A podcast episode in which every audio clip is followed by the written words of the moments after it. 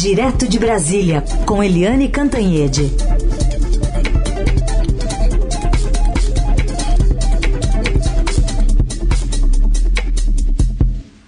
Oi, Eliane, bom dia. Bom dia, Raicin, Carolina, ouvintes. Oi, Eliane, bom dia. Queria que você começasse então falando sobre essa CPI que começa logo mais e começa com o Palácio do Planalto sob ataque e ameaças até do presidente Bolsonaro. É, tá, tá uma guerra, né? Uma guerra, porque o presidente Bolsonaro já ameaçou é, indiretamente, sem citar a CPI, mas visivelmente é, contra a CPI, o era a CPI, botar o exército na rua, né? O presidente Bolsonaro já mandou 23 perguntas para os seus ministros para tentar responder. O presidente também está botando o general Eduardo Pazuello, ex-ministro da Saúde, debaixo do, do braço para evitar que ele saia fazendo besteira e falando besteira, não está dando certo. É, e, e também está botando o pessoal dele, está botando a turma lá do bolsonarista do Congresso para agir a favor do governo contra a CPI. Mas a CPI está se armando também. Ontem de noite, é, eu estava conversando com membros da CPI, eles estavam é, indo para uma reunião às oito e meia da noite na casa do futuro presidente é, da CPI, é, o senador Omar Aziz, que é do PSD do Amazonas. É, com a entrada do Omar Aziz nesse grupo, aquele grupo de seis, né, é, seis a quatro da CPI, na verdade vira sete a três. 7 a 3. Eu, inclusive, perguntei para um dos membros da CPI é, como era a expectativa em relação ao Omar Aziz, que é um homem cauteloso, não faz oposição ao governo, enfim, não é de oposição, mas ele é do Amazonas, foi governador do estado e ele está firme é, para fazer um trabalho não político, não de perseguição contra o presidente ou qualquer político, mas fazer um trabalho sério em relação à CPI. Não é possível ter acontecido tudo o que aconteceu, que continua acontecendo e que não haja responsabilidade de ninguém. A gente já passou de 390 mil mortos, né? Isso, sinceramente, é um, um horror, né? Já são 392.204 mortos e tem que saber o que, que aconteceu e se era possível evitar parte dessas mortes.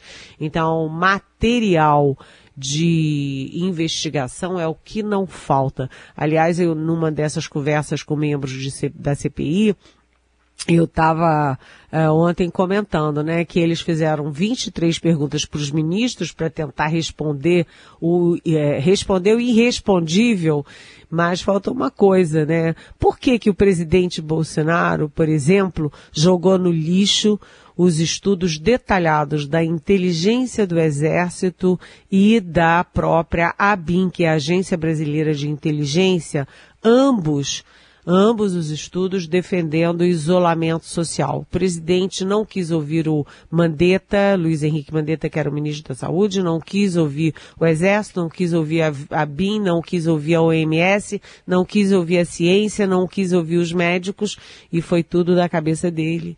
E a gente viu é, aonde o Brasil chegou, né? O páreo sanitário do, do planeta. Então a CPI vem aí, é, com a expectativa de hoje presencialmente é, anunciar os seus 11 membros titulares, mais os da reserva e também a sua cúpula, o presidente Omar Aziz, que eu já citei aqui, o vice-presidente Randolph Rodrigues, que, que foi quem pegou esse touro à unha, e também o, o relator, o relator que é uh, até o momento é o Renan Calheiros, senador pelo MDB de Alagoas.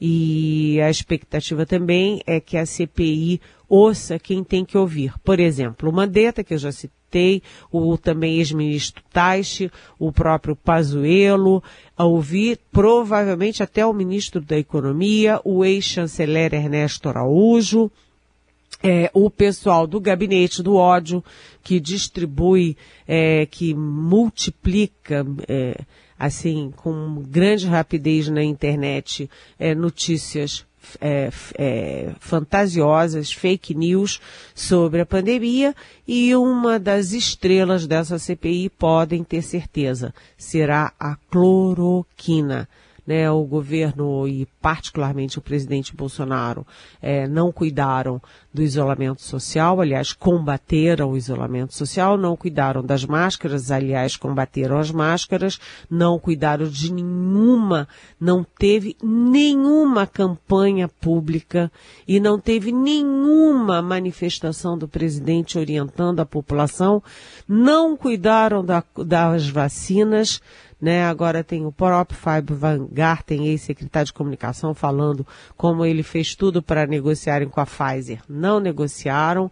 Agora está essa confusão de vacina e é, o presidente tem vários vídeos do presidente com a, fazendo campanha, garoto propaganda da cloroquina, inclusive aquela história da EMA do Alvorada. Então, material para essa CPI não vai faltar.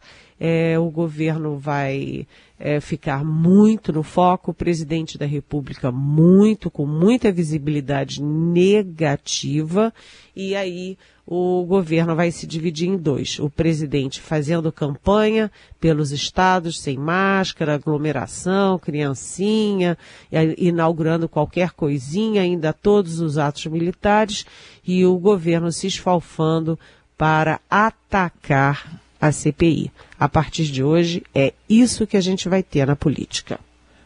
Bom, você citou aí, Eliane, o, o, senador Renan Calheiros. Vamos entrar um pouquinho mais nesse tema, porque um juiz federal, lá do Distrito Federal, atendendo a deputada Carla Zambelli, é, barrou a indicação de Renan Calheiros para relator da CPI. O Senado já está reagindo.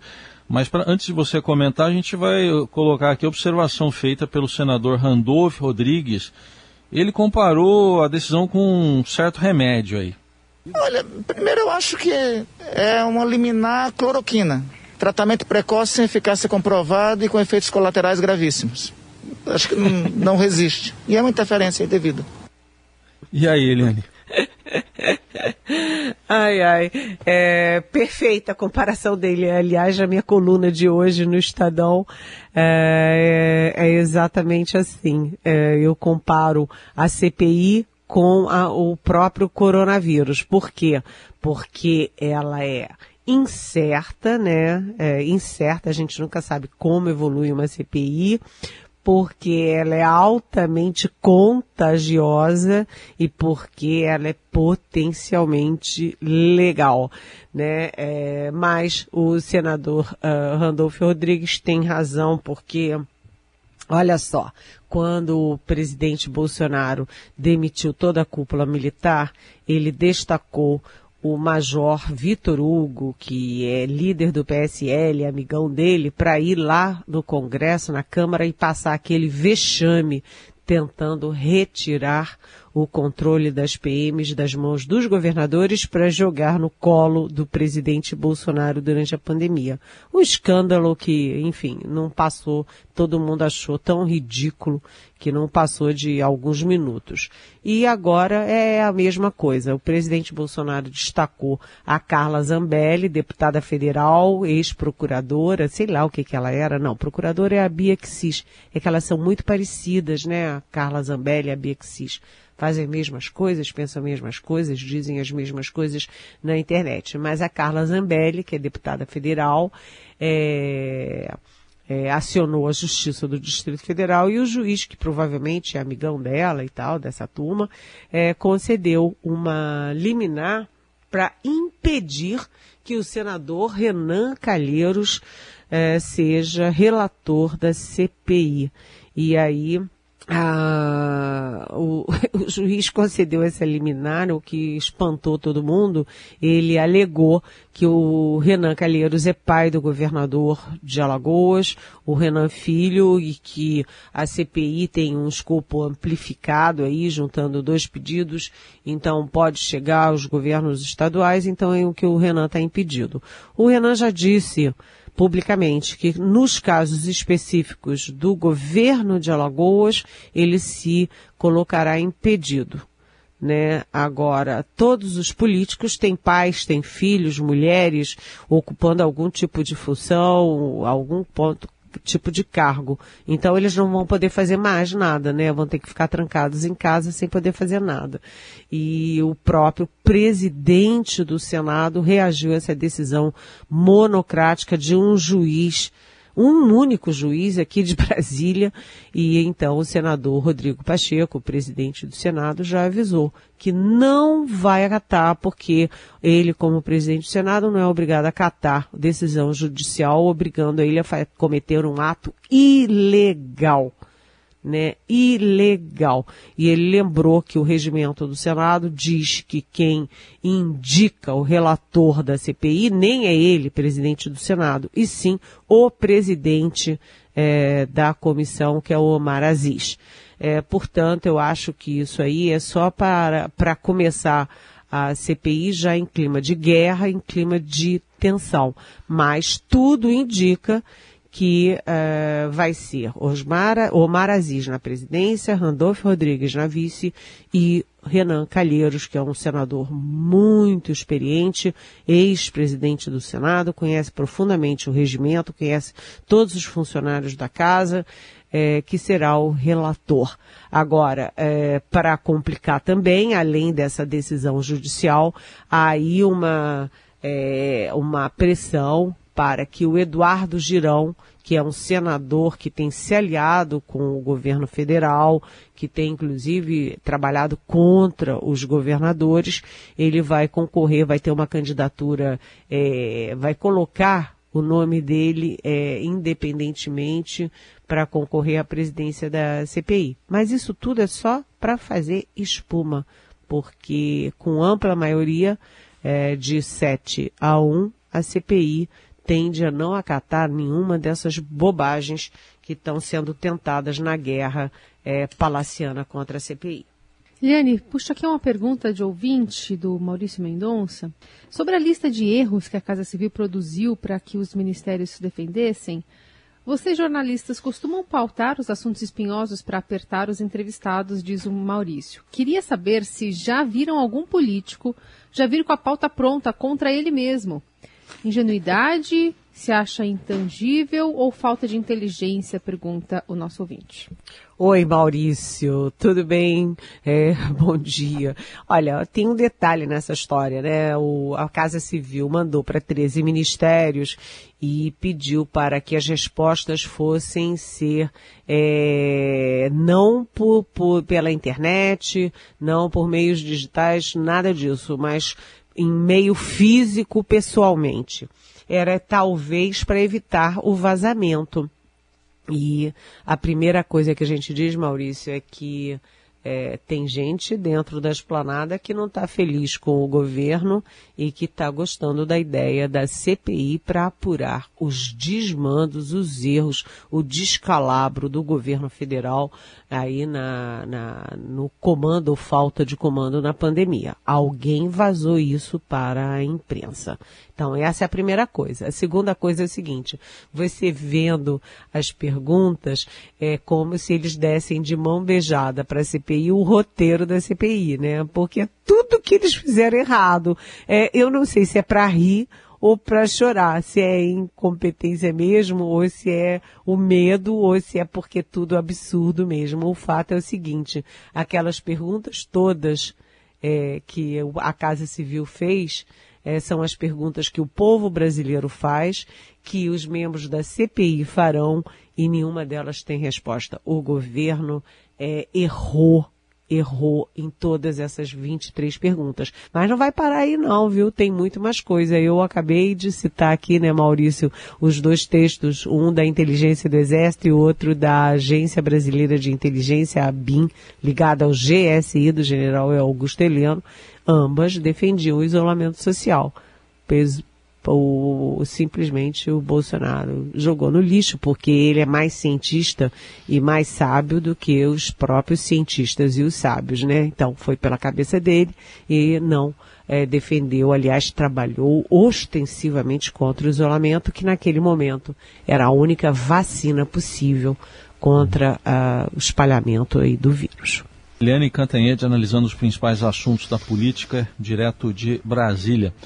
Agora a gente vai falar, Eliane, sobre a, uma notícia que é até boa, né, embora não possa gerar nenhum tipo de descuido da nossa parte. Desde a formação do consórcio de imprensa, pela primeira vez, nenhum estado teve ontem aumento na média de mortos pela Covid. Só que, ao mesmo tempo, a gente não vê avanço na vacinação, né, Eliane? É, é essa é uma grande notícia, né? Pela primeira vez você não teve nenhum estado em alta. A gente fica acompanhando aquele gráfico do consórcio de, de imprensa, em consórcio de mídia, e a gente vê assim, né? Começa é, chegou o um momento em que foi caindo, caindo, caindo, caindo, caindo, só tinham quatro em alta. Aí começou a crescer, crescer, crescer, chegou ao momento que tinha assim 20, 21, 22 estados em alta, inclusive o Distrito Federal. E pela primeira vez isso zerou. Nenhum estado é, em alta nem o DF. Isso é uma excelente notícia, mas atenção, gente, isso é muito resultado dessas políticas todas que foram tomadas pelo Brasil afora de restrição de circulação de pessoas. Né, é, toque de recolher, alguns, alguns lugares uma algo per, perto de lockdown, enfim, isolamento social. É isso que produz o resultado. Se as pessoas voltam a cair na farra, né, a coisa volta a ficar feia. E, aliás, o presidente Bolsonaro ameaça até botar exército na rua contra o isolamento social. Esse que faz os números caírem, a pressão sobre os leitos e sobre os hospitais caírem, a pressão sobre o kit intubação e principalmente a pressão sobre a vida dos brasileiros. Mas enfim, vamos ao, ao foco que são as vacinas, né? Porque hum, os estados, é, três estados né, e mais o Distrito Federal e dois municípios do Rio de Janeiro é, tinham aí anunciado, estavam pretendendo comprar 65 milhões de doses da vacina Sputnik, que é da, do Instituto Gamaleia da Rússia. E aí, por unanimidade, a Anvisa, que é a nossa Agência Nacional de Vigilância Sanitária, rejeitou esse pedido. Né? A decisão dos técnicos, da área técnica da Anvisa, foi tomada numa reunião extraordinária, que foi ontem à noite, é, e foi tomada de forma extraordinária para atender o prazo de 30 dias que tinha sido determinado pelo ministro Ricardo Lewandowski do Supremo Tribunal Federal para que a Anvisa se posicionasse sobre a demanda desses governadores e prefeitos. Né, a, a intenção tanto dos desses governadores, prefeitos e quanto do, do ministro Lewandowski é acelerar o processo de vacinação do país, a chegada de vacinas. Mas é, o que, que a agência destacou? Destacou que faltam informações mínimas que permitam uma análise da segurança, da qualidade e da eficácia do imunizante. Além de faltar é, informação, também há informações que são conflitantes, né? E inclusive pesou o fato de a Rússia ter negado acesso dos técnicos brasileiros às instalações eh, da fábrica, lá na fábrica da Sputnik. Portanto, me desculpem, mas eu vou na contramão de governadores e prefeitos e fico aqui é, na, na, posição, por exemplo, da doutora Natália Pasternak, que é uma epidemiologista, uma, uma cientista é, muito corajosa e muito atuante. É, eu acho que nós temos que confiar na nossa Anvisa. E se o fabricante impediu a entrada dos técnicos da Anvisa na fábrica para ver como é que é, e se não mandou os dados técnicos, não mandou as informações, olha, sinceramente, não dá para a Anvisa é, liberar a, a uma vacina para milhões de pessoas sem ter essa segurança. Portanto, acho que é ruim ter menos vacina, Mas é, é muito bom saber que a Anvisa está vigilante e agindo enquanto agência. Ela não é uma burocrata que vai lá e carimba papel. Ela analisa as circunstâncias e as circunstâncias não são favoráveis a, a enfim, a liberação da Sputnik nesse momento. Eliane, outra dúvida que a gente tem aqui, queria ouvir a sua opinião. O que estava fazendo o ex-ministro da Saúde, general Eduardo Pazuello, perambulando por aí, sem máscara, dentro de um shopping, justamente no estado que, que tem muita munição para alimentar essa CPI, que é o Amazonas, por conta, por exemplo, da questão envolvendo a falta de oxigênio, né? Ah, o Amazonas está no foco da CPI, é um dos focos centrais da CPI. E o general Eduardo Pazuello da Ativa é também, também está no foco central da CPI. E as duas coisas se casam bem, porque o general Pazuello passou três dias em Manaus, tirou foto, deu entrevista, riu, deu tapinha, não sei o quê, e não viu que estava faltando oxigênio, apesar dos ofícios, apesar das evidências, e ele saiu de lá e dois ou três dias depois as pessoas começaram a morrer asfixiadas. Uma morte horrorosa, sem ar, sem oxigênio, porque o ministro da Saúde estava mais preocupado em desovar os estoques encalhados da cloroquina do que providenciar oxigênio e se informar sobre a situação. Agora, gente, é uma figura grotesca aquele homem é, de bermudinha, chinelinho, sem máscara, num shopping. O ex-ministro da Saúde, um general da ativa do Exército Brasileiro. É, isso é chocante. Eu fico perguntando por que, que ele faz isso. Para agredir? Para confrontar? Ou porque é um perfeito idiota? Realmente, sinceramente, aquela imagem é, é, sabe, é chocante, diz muito dele, da ação dele no Ministério da Saúde e do governo que ele representou. Bom, e teve o atual ministro também ontem lá eh, falando de atraso na segunda dose, mas ele foi para empurroterapia, né, Helene? Empurroterapia. Carolina, nosso Heisen, o que seria de nós sem o nosso Heisen, não Carolina? Sei, não sei, não sei. Eu pergunto todo dia de manhã. A empurroterapia é o seguinte, ela é irmã da cloroquinaquia, entendeu? Sim. É... É o seguinte, o doutor é, Marcelo Queiroga, diferentemente do general Pazuello, ele é um médico, ele tem um nome a zelar, ele é cuidadoso ao falar, né? Ele, ele vai bem nas entrevistas. Agora, realmente, ontem você vê ele se referindo lá é, aos parlamentares e você vê o Queiroga falando. Eu queria ter contado quantas vezes ele falou a palavra Coronavac e a palavra Butantan. É, só faltou falar Dória e falar Sinovac chinesa porque ele ficou dizendo o tempo inteiro, empurrando a culpa da falta da segunda dose para o Butantan e para a Coronavac. Ele dizia assim, olha, tem que ter aí um novo protocolo, nós vamos fazer um novo protocolo porque os governadores e prefeitos gastaram as doses da Coronavac e do Butantan é, na primeira dose e não tem agora em muitos lugares é, a segunda dose. E aí a gente sabe, né, gente, que se você não toma os, as vacinas dentro dos prazos e conforme a bula dos laboratórios, você está colocando em risco, no mínimo em risco, a eficácia das vacinas.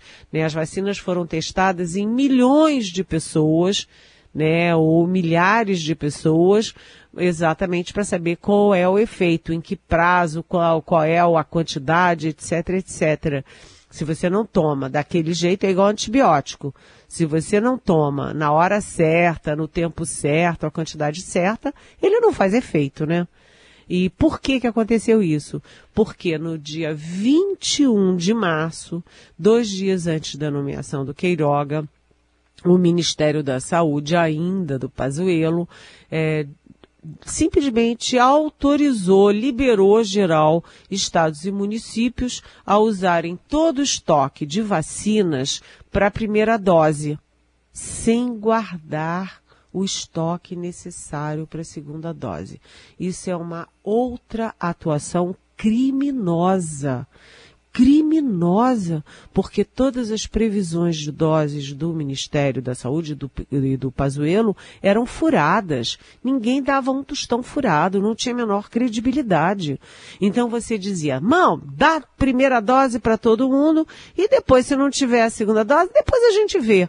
Então foi uma orientação do Ministério da Saúde que deu nisso. A culpa não é da Coronavac, a culpa não é do Butantan, a culpa não é do governo Dória e a culpa não é da China. A culpa é do Ministério da Saúde, que tomou uma decisão temerária de mandar todo mundo tomar a primeira dose e depois, se não tiver a segunda dose, depois a gente vê. E sabendo como estava irregular e incerta a entrega de doses para a segunda dose. Portanto, é a culpa mais uma vez é do governo federal, é do governo Bolsonaro, é do Ministério da Saúde e não adianta fazer politiquice para jogar em cima dos outros nem empurroterapia. Isso não vai salvar a imagem do governo federal na pandemia. Muito bem. Eliane Cantanhede volta amanhã para falar mais sobre o andamento dessa CPI que começa já já. A gente vai ficar de olho também aqui na Rádio Dourado. Eliane, obrigada, viu? Bom trabalho para você. Até amanhã. Beijão.